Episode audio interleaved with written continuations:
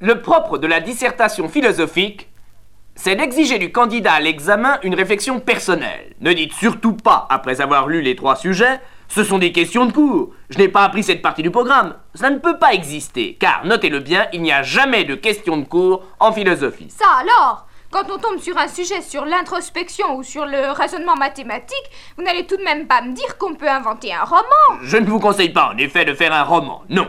Mais je vous déconseille tout aussi formellement de réciter des bribes du manuel ou de vous faire l'écho tumultueux de connaissances mal digérées, formule que j'ai lue un jour en tête d'un prix d'excellence qui avait obtenu 2 sur 20 en philo.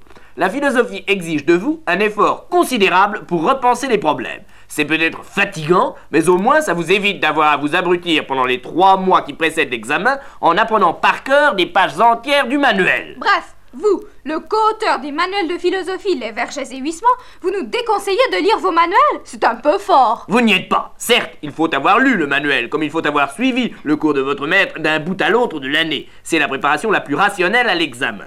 Mais si la lecture d'un bon manuel ne peut dispenser de recourir à la lecture des vrais philosophes, Platon, Descartes et Kant par exemple, de même, la connaissance de certains problèmes L'empirisme, la mémoire affective, l'épreuve de l'existence de Dieu ne doit pas vous empêcher, lorsque vous avez un devoir à faire, de repartir à zéro.